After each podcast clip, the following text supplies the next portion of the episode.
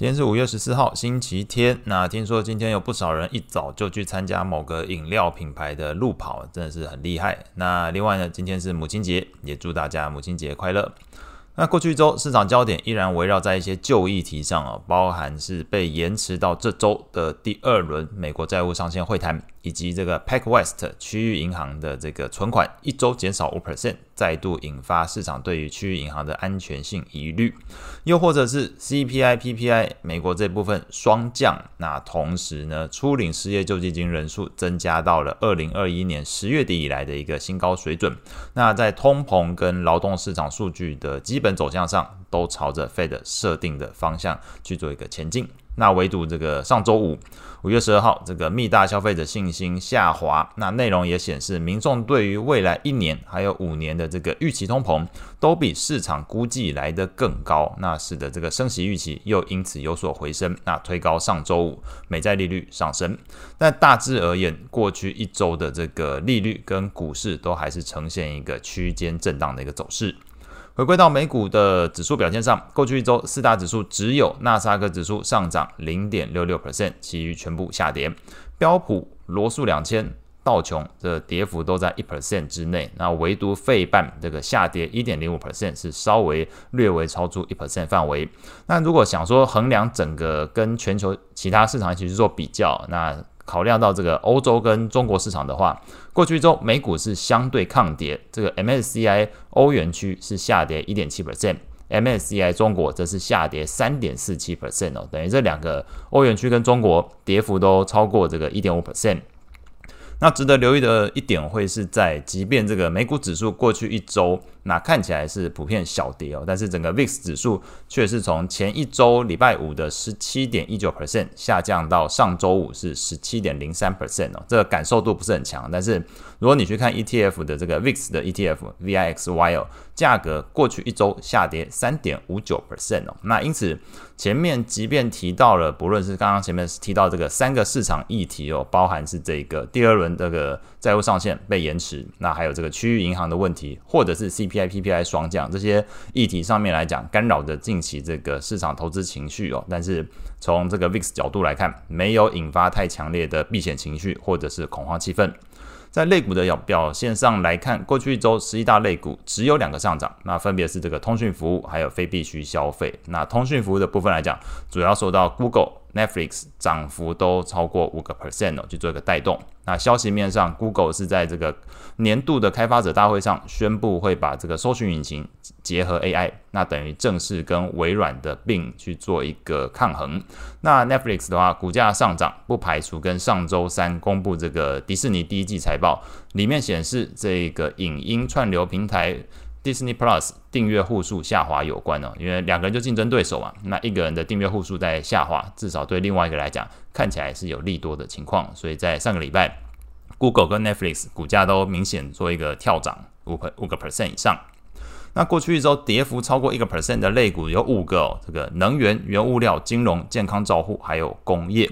如果我们按照市场题材来分类的话，这个能源、原物料、工业都属于所谓经济衰退的这个这部电影里面的主要卡司哦，但是都在下跌，所以表示市场对于经济衰退的这个呃故事线哦，还是有在做一个延续的情况。那金融股下跌，当然直接就对应到这个区域银行安全性的这一部分哦，这是这部电影的唯一担当，金融股。那原本属于防御性质的健康照护，可能还是得细看成分股最近的一个近期动向，像是过去一周。辉瑞下跌了将近三 percent，那莫德纳下跌甚至超过五点五 percent，那会比较需要留意到是，在只是一周哦。如果我们看年至今，辉瑞已经下跌二十七 percent，莫德纳是下跌二十八 percent 所以你要说健康照护这个类股不是原本应该在整个经济衰退过程里面是有防御性吗？那你可能要细切，因为这两档股票可能对于。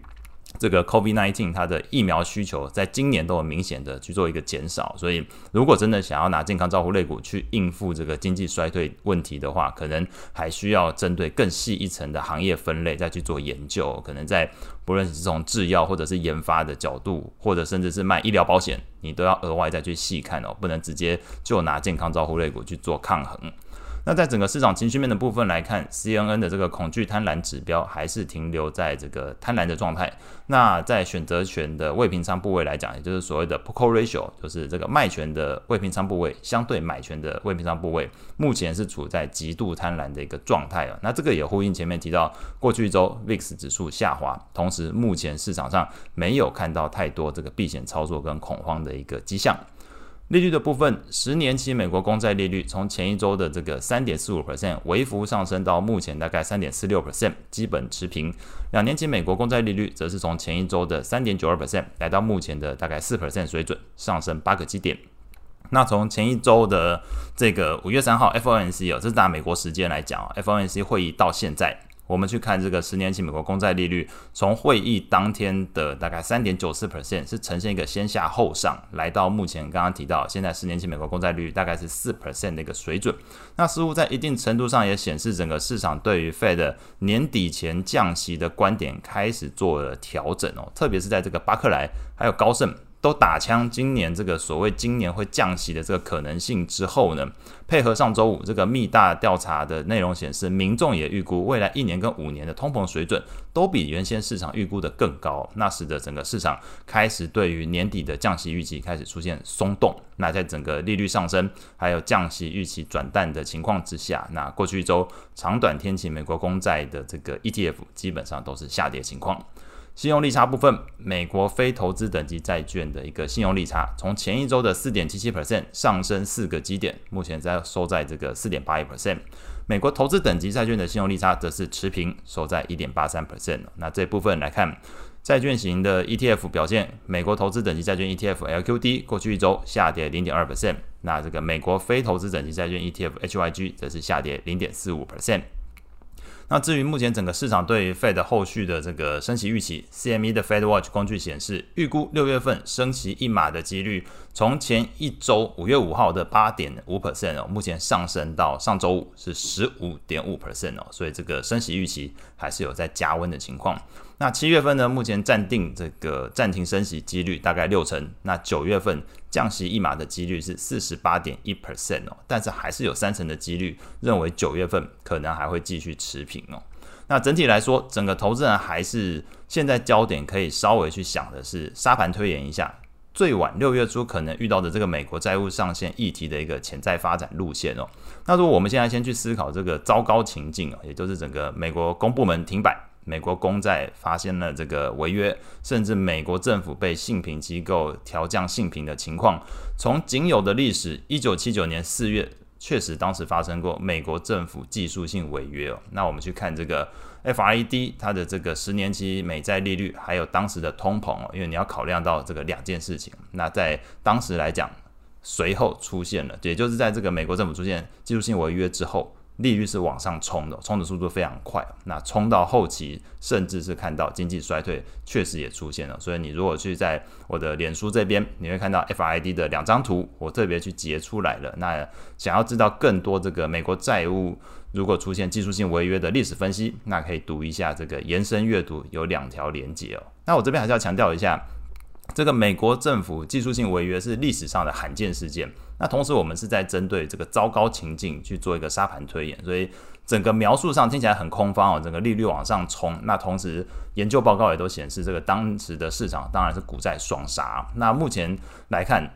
回归到现在哦，VIX 指数跟股市类股表现，还有 p u c o Ratio 或者是信用利差情况，目前市场都没有特别看空整个后市发展。那当然，我们也不排除是不是市场现在低估了这一块的风险。那如果真的是这样，那这头灰犀牛撞过来，恐怕目前投资人还是往这个避险货币移动，会是短线上比较有利的调整方向。因为在这个研究报告里面，股债两市如果真的遇到这个技术性违约，是双杀的一个情形，所以恐怕只剩下货币可以考虑去做一个移动。